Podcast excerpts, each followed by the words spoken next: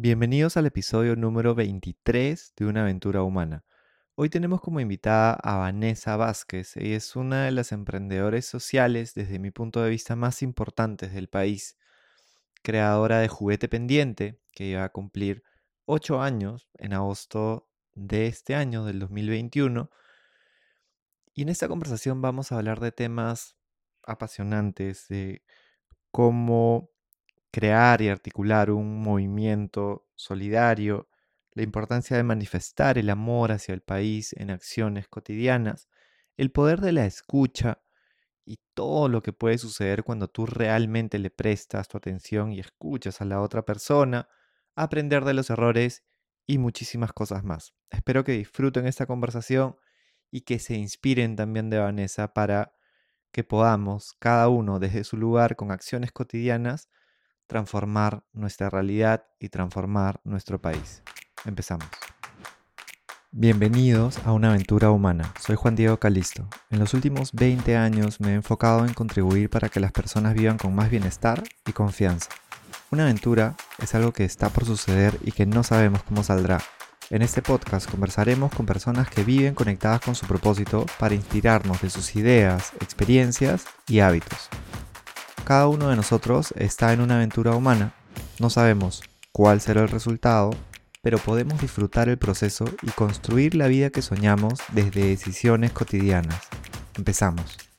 Bueno, Vane, bienvenida. Estoy súper contento de, poder tener esta conversación contigo. La he estado eh, esperando con emoción porque eres una persona que, que sé lo que inspira, sé lo que hace. Estamos justamente en el mes patrio también, y no es casualidad que, que esté saliendo en este mes. Eh, eres una persona que, que desde acciones ha hablado eh, mucho y, por años también, y ha contribuido con otras personas.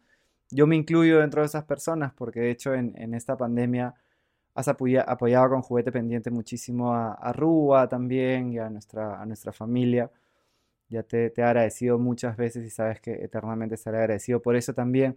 Pero quería empezar con esta intro porque creo que no hay mejor introducción que acciones concretas que uno puede hacer. Bienvenida y gracias por estar acá.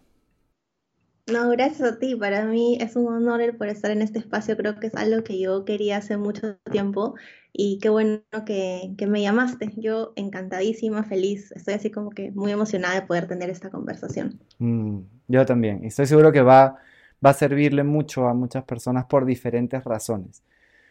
Quería empezar eh, porque muchas veces la gente se pregunta ¿y cómo es esto del propósito? Y, cómo es que uno llega a algo así y, la narrativa a veces se queda un poco corta porque nos quedamos en, en lo que uno hace y no en qué ha, qué ha, pasado en tu vida que te conectó con eso que haces. Entonces quería empezar con una pregunta vinculada a eso, cómo la historia de vida de uno se suele conectar con lo que uno hace y le apasiona. ¿Qué momento de tu vida crees que te dio de alguna manera energía o gasolina para crear juguete pendiente? Eh, mira, cuando yo eh, decido crear juguete pendiente, eh, antes de juguete hubo algo que se llamó Café Pendiente, que era una iniciativa que buscaba hacer que restaurantes, cafeterías y bares dejen que sus comensales prepaguen alimentos y esos alimentos sean dados a personas en situación de calle. Resulta que antes de, bueno, de juguete y de café, remontándonos un poquito antes, semanas antes de la creación, eh, yo estaba en Lima, eh, había regresado de un viaje bastante largo y eh, había estado trayendo secuelas de una enfermedad que se llama septicemia. Y recuerdo que en mi primer día de reintegrarme al trabajo estaba en internet haciendo nada y yo no soy muy fan de Mark Twain. Sin embargo, encontré esta famosa frase de mm, hay dos momentos importantes en la vida de un ser humano, el día en el que naces y en el día en el que descubres el porqué. Eh, y fue una frase que apunté, apunté sin querer y luego a los días súper, así como fue como casi dos, tres días, estaba en, internet navegando y veo acerca de esta iniciativa Café Pendiente y es ahí donde la magia del servicio nace en mí. Empecé primero a, hacer algo súper chiquito, tipo juntarme con algunas cafeterías y contarles acerca de esto. Yo soy publicista de profesión, entonces para mí era bastante mm, sencillo hacer todo el tema comunicacional. Y cuando me di cuenta cómo el simple hecho de tú darle un café a alguien podía cambiarle la mirada, eh, la boca, las expresiones faciales, la expresión corporal, dije, creo que esto es lo mío y voy a empezar a hacerlo un poquito más grande. Y así pasaron varios meses hasta que el 28 de agosto del 2013 eh, mi mejor amiga, eh, un amigo y yo decidimos eh, fundar Los Tres Juguete Pendiente, que era una iniciativa, ¿no? al principio con mucho miedo porque nosotros no teníamos ninguna formación social. Neil había hecho voluntariado ya en otras asociaciones, pero yo nunca había hecho más allá de Café Pendiente y no sabíamos, uno, cómo tener esa, o sea, cómo tener esa tranquilidad que tú tienes que, que transmitir y obviamente, valga la redundancia, tener al momento de estar en comunidad porque son sentimientos eh, muy fuertes. Pero poco a poco empezamos a darnos cuenta, los tres en paralelo, que cuando tú tienes las cosas claras y sientes ese latir de corazón de saber que estás haciendo las cosas correctas, sea cuales sean, ¿no? Porque claro, mi propósito es el servicio y hay gente que tiene como propósito, de repente puede ser, no sé, directores de alguna corporación, todo es válido. Eh, fue ahí cuando dije, esto es lo que quiero hacer el resto de mi vida. Y decidí renunciar a mi carrera publicitaria y buscar trabajos ya en, en ONGs, con el hecho de poder aprender todo lo que por cierta cantidad de tiempo no aprendí. Y algo que también eh, me gustó mucho es que me di cuenta que uno puede encontrar el propósito en el momento menos esperado. O sea, puede ser muy joven y tenerla muy clara, como puedes ya estar siendo adulto o puede ser ya una persona mucho mayor y, decir, esto es lo que quiero. Mm, me encanta eso de que, de que, claro, puede llegar en, en cualquier momento y, mm, y claro, cómo cosas que pueden parecer chiquitas en un momento pueden generar un impacto grande y también cómo se van transformando en el, camino, ¿no? porque desde que empezaste, y también quería resaltar que empezaste siendo consciente de que tenías que aprender, o sea, tenías capacidades y, conocimiento muy valioso ¿no? del mundo de la publicidad, pero dijiste, tengo igual que aprender, y fuiste por ese camino también para inspirarte y para poder hacerlo, pero también en el camino cómo se van transformando las cosas, ¿no? Y, creo que la transformación total eh, de todos, de alguna manera, ha sido esta pandemia, ¿no? Que ha traído tantas, eh, tantos retos y, que ha forzado tantas transformaciones también. Justamente quería preguntarte, ¿no? Respecto a eso, cómo, cómo tú has visto esta, este, este proceso ¿no? de juguete pendiente y cómo qué sucede en la pandemia y al mismo tiempo algo que, que, he podido ver, y lo digo con toda la, sinceridad y con el conocimiento que también tengo de lo que sucede en el, en el país, en el Perú, no, yo no tengo registro de ver una, una organización nacida en Perú, ¿no? Eh, que pueda articular al nivel que ustedes han articulado, de, de, cómo movilizar tanta ayuda para personas en un contexto tan retador como lo han hecho ustedes. Fue muy rápido, todo llegó de golpe y ustedes empezaron, empezaron. Y, lo puedo decir de primera mano porque sé realmente lo que se hace, ¿no? Porque ese apoyo llegó también a Rubasunchis y, y fue súper grande y súper significativo y, cambió el, día de las familias. De hecho, hace poco estábamos conversando con las familias de Ruba y ellas decían, gracias por todo el apoyo, porque realmente no lo hemos necesitado por ese, por perdón, no lo hemos eh, recibido por otro lado y lo necesitábamos tanto que, lo agradecemos y lo valoramos muchísimo.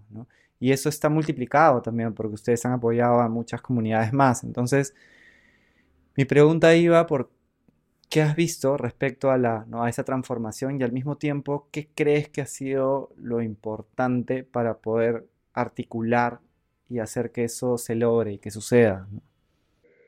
Mira, yo creo que es una, una pregunta bien compleja. De hecho, cuando te escuchaba me daba como, no sé, eso que se te quiebra un poco el corazón. Porque nosotros tuvimos, hay dos momentos muy claves en Juguete Pendiente. El primero fue el fenómeno de, del niño costero, que ocurre en el 2017, cuando yo no sé cómo, creo que fue, o sea, ni siquiera magia, Dios, si es que creemos en Dios, sea lo que sea, energía, el universo, eh, se pusieron de acuerdo muchas personas y empezaron a decir que nosotros éramos articuladores de ayuda humanitaria. Como te digo, nosotros éramos una asociación que recién estaba empezando, recién acabamos de sacar nuestro RUC, porque por cuatro años habíamos sido amigos haciendo cosas los fines de semana, ¿no? Cosas que, claro, tenían un impacto, iban a una comunidad, pero no era tanto así y de pronto nos vimos llenos de donaciones con puntos de acopio en muchas partes a nivel eh, Lima metropolitana. Y dijimos, bueno, en verdad, por algo estamos acá, por algo la gente confía en nosotros, tenemos que hacerlo. Y empezamos a viajar.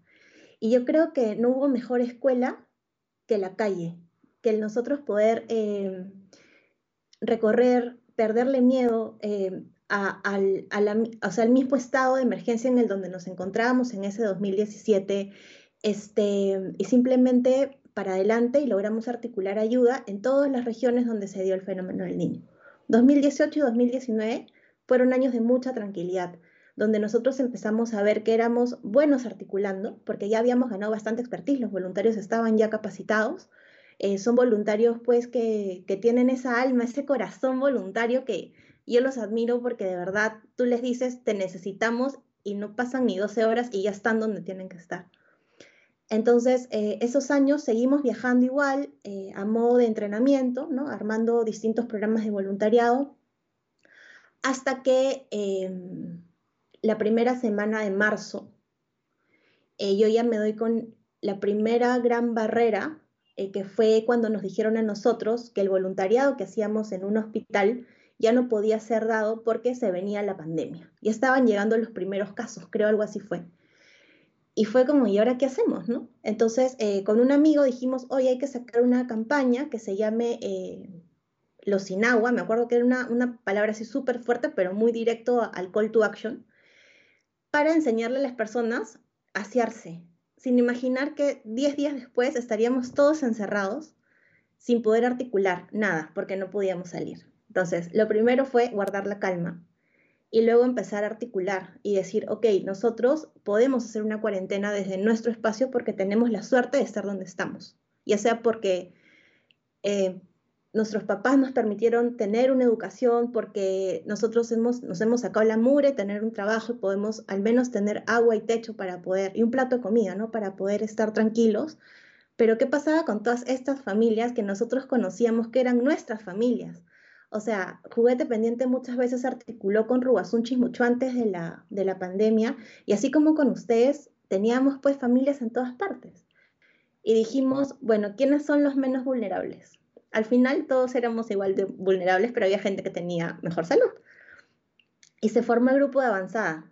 Y teníamos el grupo de avanzada, que era un grupo de logística que salía a repartir todos los días donaciones y con, con miedo de, de, enfrentarse a este monstruo invisible, ¿no? Y teníamos al equipo de comunicaciones que yo lideraba al, eh, al lado de Stephanie Rantería, quien también me parece que es un crack. Y, y empezamos a, buscar ayuda, a buscar ayuda, y las empresas, las personas, las familias, los voluntarios empezaron a responder y articulamos también con, con, aliados importantes dentro del sector social. Entonces, esto hizo que se, se genere una cadena eh, virtuosa, como le llaman, de amor, de solidaridad, de, compañerismo, que hasta el día de hoy dura, porque nosotros seguimos eh, realizando, tal vez no con la misma intensidad, pero sí con el mismo amor y la misma entrega, eh, tipo, el abastecimiento de ollas comunes, entrega de kits, entrega de, de EPPs, ¿no? Y considero de que fue muy necesario. Algo que también valoro muchísimo y que sí me gusta comentarlo es que felizmente nuestra salud eh, mental estuvo bien, porque mientras nosotros trabajábamos teníamos amigos que fallecían, no sé, este, familia que fallecía. Era muy fuerte, eran como voluntarios enfermos y que tú decías, pucha, ¿cómo haces para, para ayudarlos? ¿no? Y ya era algo que salía de, de tu posibilidad. Entonces también por un lado tenías la satisfacción de ver familias felices y por otro lado tenías tipo la pena de tener eh, familias quebradas, ¿no? Entonces, para nosotros sí fue súper retador. Yo creo que la pandemia fue nuestra, como el PhD, el doctorado de, de, ayuda humanitaria, ¿no? No creo que venga algo así. O sea, espero que no, con todo mi corazón, porque creo que no, que no estaríamos preparados. Siento que si bien nosotros siempre digo, no, nosotros seguimos jalando las secuelas del fenómeno del niño, ahora jalamos esas secuelas más las secuelas de la pandemia. Entonces todavía tenemos mucho, mucha labor por hacer, ¿no? O sea, es importante que las personas sepan de que el miedo, el hambre, eh, la falta de educación se ha acrecentado muchísimo en, todo, en todos lados, ¿no? Sobre todo en lo que llaman, pues, Lima periferia o, comunidades, ¿no? Y así como acá en todas las regiones. Hmm. Totalmente de acuerdo con todo, ¿no? Y tiempos muy duros, ¿no? Y cómo, claro, cómo te reta también en términos de, salud mental el poder atravesar momentos así, el poder, claro, ver de, de primera mano lo que va pasando con, con estas familias extendidas, ¿no? Que, yo las entiendo muy bien, ¿no? Le pasa algo a alguien y es alguien de tu familia que, que está enferma o que de repente se fue y, al mismo tiempo encontrar la fuerza y la gasolina para poder seguir haciéndolo, ¿no? Es, coincido totalmente en que la mejor escuela es la calle y, las situaciones retadoras, no solamente a veces traen la, verdadera esencia de las personas, sino que también ponen a prueba ¿no? Eh, las, habilidades más, más importantes de las personas. Entonces creo que em, ha sido una gran escuela y al mismo tiempo se ha podido ver el gran valor humano que, traen ustedes y que traen tantas personas con las que han podido articular y, y todas estas familias ¿no? que siempre inspiran también desde la resiliencia y desde la fuerza y el aprendizaje que, sé que las conoces eh, también, también como yo. ¿no? Y dentro de esa línea quería preguntarte, ustedes son una organización eh, donde siempre, por lo que me cuenta también, ¿no? mi equipo que, siempre está, mi equipo de líderes, que son también mujeres, justamente todas de, de Rúa, me cuentan de que siempre ahí vino esta voluntaria y vino esta voluntaria y hay un, poder ahí femenino muy presente. ¿Qué piensas tú de, o qué has podido ver desde tu experiencia, del rol que han tenido las mujeres en esta pandemia, tanto desde un rol de liderazgo como en una organización como Juguete Pendiente, como en las familias? Hay una palabra que de verdad nunca me he puesto a averiguar si es que existe en el diccionario, pero se llama maternar. Hace poco, justo para el Día de la Madre, eh, alguien me dijo, feliz día porque sé que aunque no eres mamá, tú maternas. Y dije, será verbo maternar y me pareció hermoso. Y yo siento que las mujeres tenemos esa capacidad de resiliencia porque venimos con eso, de, de salir adelante y de contener todo lo que tengamos a nuestro alrededor para dar fuerzas y continuar. Y cuando le damos fuerzas a, eso, a esos seres humanos o a, ese, o a, esa, a ese ente, esa institución o, lo que fuera, eh, es como una garra, como es, resiliencia pura. Yo sí siento eso, ¿no? que es como un fuego interno que tú dices, no, nadie va a poder con, con nosotros. Y lo que nosotros hacíamos desde el lado del voluntariado, lo veíamos replicado en las familias y era increíble cómo las mamás se organizaban y armaban ollas comunes y estaban atrás nuestro para poder ser abastecidas, eh, cómo hacían un trabajo no solamente de, alimentar a su familia y a sus comunidades, sino también cómo se comunicaban con nosotros y nos enviaban evidencia para que nosotros sepamos que estaban haciendo las cosas bien. Y eso nos motivaba a querer seguir ayudándolas y cada vez eh, se iba generando como más gente, más gente, más gente, y todo era liderado por mujeres. Y es algo que también pasó en el fenómeno del niño. Entonces, yo creo que, y lo mismo lo veo día a día en el albergue que nosotros tenemos, ¿no? Em, este amor hacia, hacia lo nuestro. Y en el caso del voluntario, es el amor hacia lo propio y el amor hacia el país. Yo creo que lo que a las mujeres de juguete pendiente los mueve muchísimo es el amor a la tierra.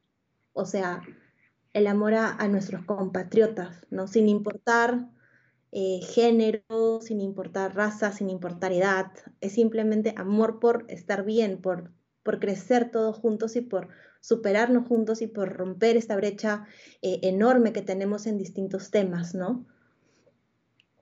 Mm, me gusta bastante. Y claro, eh, yo siempre algo que, resalto porque me parece fundamental es que la mujer, eh, por ejemplo, en el voluntariado, eh, históricamente, no solamente en Ruba, sino lo que he podido ver en todas las organizaciones con las que he tenido contacto y que me han contado también ha sido que normalmente más de un 60% de las organizaciones son siempre mujeres. Entonces hay algo que, se da también naturalmente y que hay que valorarlo y, verlo tampoco. No, no puedes eh, negar ese tipo de, cosas o que, por ejemplo, instituciones de microfinanzas, eh, te dan como las pruebas de que las mujeres normalmente son las mejores pagadoras y las que dedican más el dinero a sus familias. Eso está estudiado y está comprobado. Igual es importante ver también el rol que jugamos los hombres dentro de esta problemática porque muchas veces se deja de lado, ¿no? Y, y, tiene que crecer, definitivamente que tiene que crecer, pero normalmente en las comunidades cuando se organizan las personas, se organizan las mujeres. Entonces ahí hay... Y normalmente cuando hay voluntariados, son más mujeres. Creo que ahí hay un... La realidad de alguna manera está hablando, ¿no? Y interpretaciones podrían haber miles, ¿no? No quiero decir mil, solamente eh, quizá resaltar la importancia de, conectar desde la autenticidad y con vulnerabilidad, ¿no? Porque muchos eh, hombres también a veces tienen, se alejan de esto, ¿no? De, sentir, de poder como estar un poco más eh, vulnerables, ¿no? En el sentido que entendemos que no es nada, nada negativo y al mismo tiempo aprender muchísimo, aprender muchísimo de esta, estas figuras, estas referentes femeninas que están haciendo cosas tan valiosas. Eh, lo digo porque en, en, Manchay, por ejemplo, es, es algo que también está muy presente, ¿no? Como siempre son presidentes de la comunidad, ¿no? Nunca son presidentas. Y ya deberíamos empezar a tener más presidentas, creo que para que las cosas también funcionen mejor. Em, si te pudieras llevar un libro a una montaña o, a la playa para leerte así en unos días, una semana, ¿cuál sería? Un libro que me haya tocado mucho. ¿Cuál podría ser? Mm. Ahí yo leo bastante, ¿ah? Pero uno en especial. Ah, yo creo que me llevaría uno que se llama El libro de los garabatos que es un libro eh, que es de actividades. Ese libro, eh, yo me acuerdo perfecto, y fue porque marcó algo en mí, que Jessica, quien es eh, una de las primeras que fundó Juguete conmigo, llevaba este libro con sus hijas y a mí me encantaba el libro y decía, yo quiero tener un libro así porque despierta mucho la creatividad, es muy manual, te permite jugar con mucho color. Entonces yo creo que eso sería, para que me siga conectando con este lado creativo, este lado lúdico, eh, este lado muy personal que siempre tengo que, tenerlo muy presente. Ese sería el libro. Mm, me encanta. no lo conozco, lo voy a buscar, lo vamos a poner también en las notas del episodio para que lo puedan encontrar. Qué importante es que, eso, que lo puedas aplicar, ¿no? Que, pueda, que te pueda despertar también la, creatividad. Les prometo, prometo también buscarlo pronto y más adelante podemos también compartir con nuestros escuchas eh, estas listas de libros que están fascinantes, ¿no? Porque están muy, muy diversas y muy ricas. Sé que es difícil también hablar de una cualidad, ¿no? De, personas porque sabemos que, tenemos, que tienen muchas y, percibo de que a, ti se te da también de manera fácil el poder reconocer las cualidades en las personas, ¿no? Porque la empatía es algo que veo muy presente también en ti. Pero si te preguntara una cualidad que tú admiras en las personas, ¿cuál sería? La que más.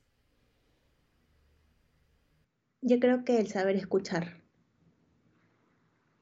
Es importantísimo poder escuchar, eh, porque creo que cuando escuchas es cuando realmente aprendes y puedes lograr ser empático.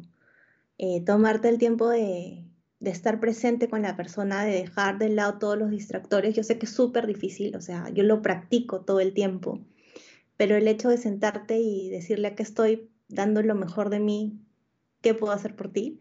Eh, es lo que más valoro y es algo que nosotros también tratamos de, cultivar muchísimo en el voluntariado hospitalario y en el voluntariado de comunidad. Es el estar presente, el regalarle tu tiempo a las personas sin esperar absolutamente nada a cambio, ¿no? Mm. Esencial y, tan retador, ¿no? Porque es algo que de lo que yo veo que que se puede hablar mucho, ¿no? incluso en los colegios, ¿no? la importancia de escuchar, en las universidades y en todos lados, pero es una cualidad bien poco común encontrarte una persona que realmente te esté escuchando, ¿no? que no te esté escuchando para que dejes de hablar y decir algo, sino que está con todos sus sentidos puestos en ti. ¿no? Sí, eso es lo que más valoro, me gusta, o sea, poder hablar y siento que es que, o sea, aprendes mucho, ¿no? Es cuando realmente puedes encontrar ideas o soluciones a muchísimas cosas, y no solamente de cara a la labor que realizas, sino también de cara a problemas personales que puedas tener. No, yo creo que uno de mis grandes maestros eh, han sido mi papá y, mi abuela, y yo me he dado cuenta de mi abuela mucho después. Me di cuenta que ella me formó a mí para hacer esto. De alguna manera, ella quería que mi destino sea este, o sea, sea una persona eh, de servicio y me di cuenta hace muy pocos años, ella ya había fallecido y cuando eso que haces también clic, dices, ah, pero ella me decía esto y también que haga esto. Claro, y era una persona muy transgresora para su época de repente, ¿no? Y para la edad que tenía.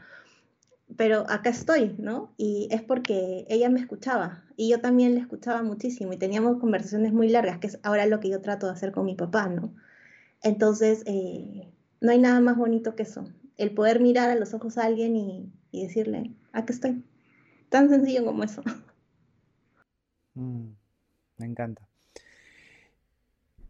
Ahora hay muchas personas que, quieren emprender cada vez más en lo social, ¿no? que se inspiran con, historias como la tuya, con, ejemplos de, personas, de emprendimientos en el Perú, en el mundo, y dicen, ya, yo quiero hacer algo, quiero emprender en lo social.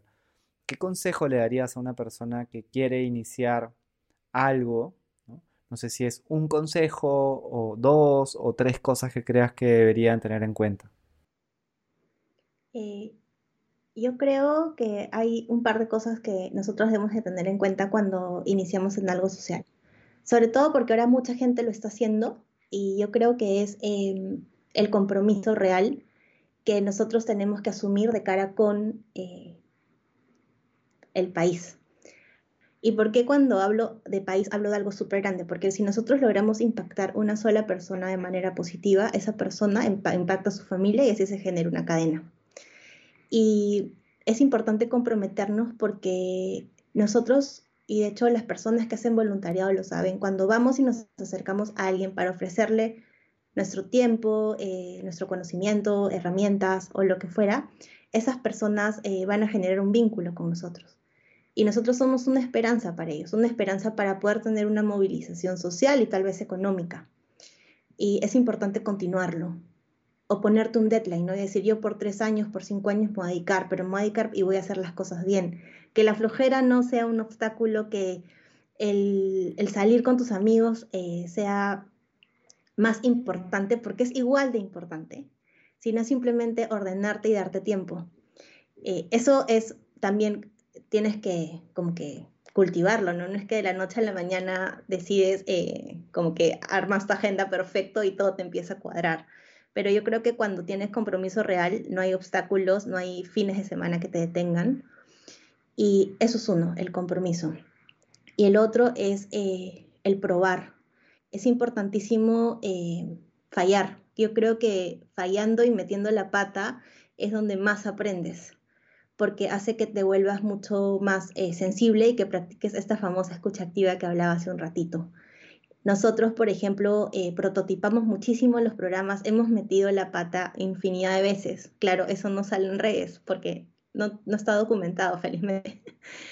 Pero creo que no hay mejor manera que, que el probar. Y no probar solo, sino también probar con las personas con las cuales vas a trabajar, ¿no? que en este caso son los voluntarios y las comunidades y reconocer los errores y decir no puedo cuando no puedas. Yo creo que eso es, ¿no? Y bueno, y trabajar de corazón, creo que eso ya viene por default, porque las personas que se dedican a lo social es porque los mueve el amor hacia, hacia la gente, ¿no? Me encanta, compromiso, quitar, resignificar el error, verlo como algo necesario y algo más bien que, puede convertirse hasta en un superpoder, ¿no? Esto de equivocarse y aprender y mejorar y hacerlo rápido, eso, eso te da otro tipo de, de alas. Todo el nombre del podcast, Una aventura humana, es porque tú estás, ¿no? Eh, es un ejemplo también de, una aventura humana, ¿no? Estás tomando decisiones, estás tomando riesgos, estás eh, encontrando una manera consciente de vivir con más bienestar, de vivir conectada con tu propósito, de poder contribuir. Y ya creo que nos ha quedado muy claro que no sabemos lo que va a pasar mañana, ¿no? Creo que es un, gran mensaje y un gran aprendizaje que nos ha traído esta, esta larga pandemia. Y todas las personas que nos están escuchando están en su propia aventura humana. Y sabemos lo retador es lo que tú decías, ¿no? Haces tu agenda y de repente no se cumplieron las cosas y no se dieron las cosas como querías y te equivocaste. Eh, y se, se, reta un poco este, este compromiso, pero al día siguiente, pues, o ese mismo día, puedes tomar una decisión y puedes volver a intentarlo. ¿Qué mensaje le compartirías a todas estas personas que te están escuchando, que están en su propia aventura humana y que quieren construir la vida de sus sueños a partir de decisiones? Que en el momento, creo que en los momentos más oscuros es donde uno saca esa resiliencia y esa garra para poder reinventarse. O sea, nunca, no hay que dejarnos eh, no hay que dejar que nuestra voz interior nos, nos boicotee. Simplemente es como que silenciarla, no hacerle mucho caso y sacar toda esta fuerza que tenemos para, para salir adelante. La vida es súper complicada. Yo creo que hay personas que hemos pasado por muchas cosas que de repente a una edad corta, otras no lo han pasado. Y son lecciones, simplemente. Siempre, yo me acuerdo que cada vez que yo he tenido algunos episodios bastante fuertes eh, a lo largo de estos 41 años. Y cada vez que me pasaba algo, yo decía, es por algo. Y todo el mundo decía, pero estás loca, o sea, tú deberías estar ahorita triste. Y decía, no, pero yo no quiero estar triste, quiero estar bien porque ya pasó y alguna lección me va a traer. Y todo ese cúmulo de cosas hicieron de que hoy Juguete Pendiente sea mi espacio seguro, eh, un lugar en donde yo he encontrado a mi familia, he encontrado verdaderos amigos, donde he formado mi propia familia inclusive, entonces, eh, eso. Hace poco justo veía una película que creo que todo el mundo le está viendo, que se llama Luca, donde utilizan una frase que se llama silencio Bruno, que es eh, como este personaje callaba a esa voz que le decía no lo hagas. Y me sentí súper identificada y dije, claro, silencio Bruno siempre, porque eh, creo que cuando nosotros tenemos esa chispa o, se nos prende ese foquito, es importante ver hasta dónde podemos llegar y podemos lograr grandes cosas sin, sin querer queriendo y que creo que generalmente la mayor, la mayor parte de, la, de, las cosas que me han pasado a mí empezaron como jugando. Y hoy ya no son un juego, ya son mi, mi manera de vivir y vivo eh, muy agradecida y enfocada en, todos los retos que se me presentan día a día, ¿no? Me encanta porque trae tantos, tantos aprendizajes, ¿no? El, en, en, una corriente, por ejemplo, de liderazgo, liderazgo auténtico, le llaman los crisoles a estos momentos duros, ¿no? que, que no, te, no te destruyeron, sino que es, es, la analogía cuando una persona pasa por el fuego, ¿no? y no lo mató, sino que salió fortalecido de eso. Y es como, es bien difícil, ¿no? Es bien difícil en un momento difícil callar esta voz eh, o, incluso transformarla, ¿no? Eh, el, el, el ¿para qué me puede estar sirviendo esto? Es una pregunta que de repente te la puedes hacer al día o de repente al mes o de repente al año, de repente quién sabe, pero el poder que te puede dar conectar esta, esta sombra, ¿no? estos momentos oscuros que tú mencionabas, con gasolina o con claridad o con conexión para poder crear algo que le dé luz a otras personas a partir de lo que tú has podido tener, me parece que es poderosísimo. Te agradezco por compartirlo porque creo que en general en la vida, en general en el país, ¿no? porque sabemos las grandes desigualdades que hay, y más todavía en la pandemia, eso llega con más fuerza que, en otros lugares. ¿no? Y, y estos momentos retadores pueden convertirse en, una energía muy grande que se transforme y que te permita contribuir. También me ha gustado mucho este, algo que, un término que a mí me gusta es el optimismo realista. ¿no? No, sonríes porque es lunes, sino sonríe porque para ti lunes significa que vas a empezar a, otra semana trabajando en algo que te apasiona y te gusta y porque ¿no? estás bien y tienes personas que, quieres alrededor.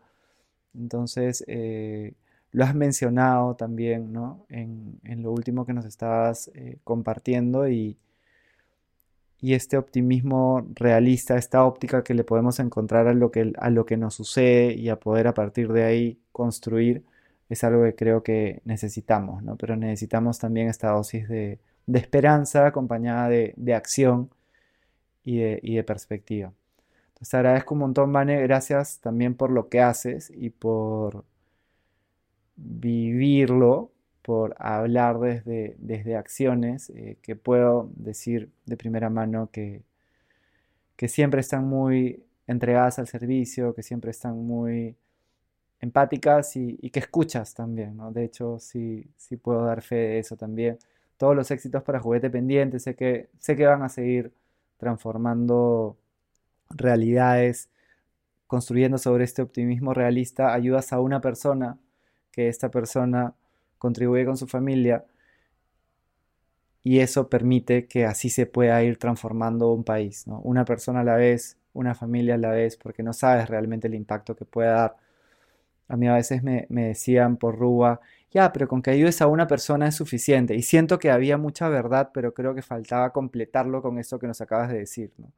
Porque si ayudas a una persona, es una familia, y de repente de esa familia surge una emprendedora que eh, va a contribuir de un montón de formas o simplemente lo va a hacer a través de, su familia.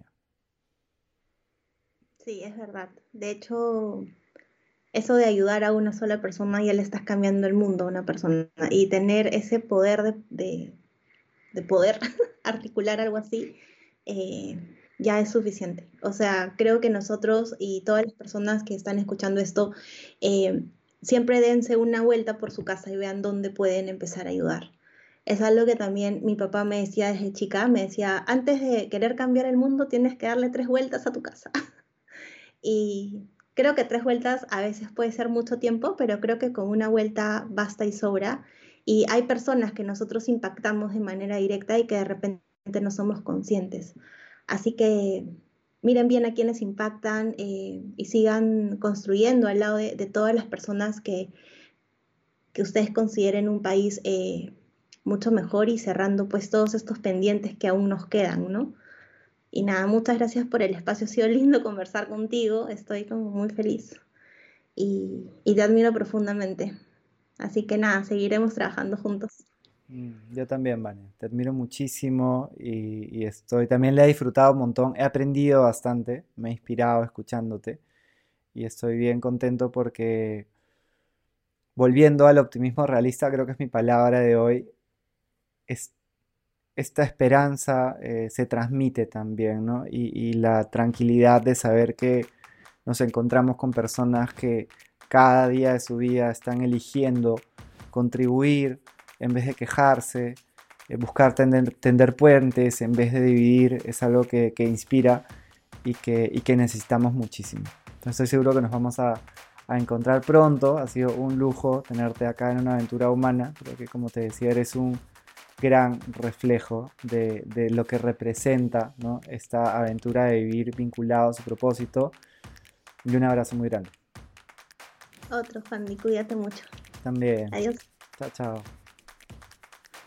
Si te gustó este episodio, compártelo con alguien que creas que le pueda sumar y puedes también etiquetarnos en alguna historia de Instagram o compartir un review en Apple Podcast o unos comentarios en nuestros videos de YouTube para que podamos llegar a más personas. Gracias por escucharnos y nos vemos pronto.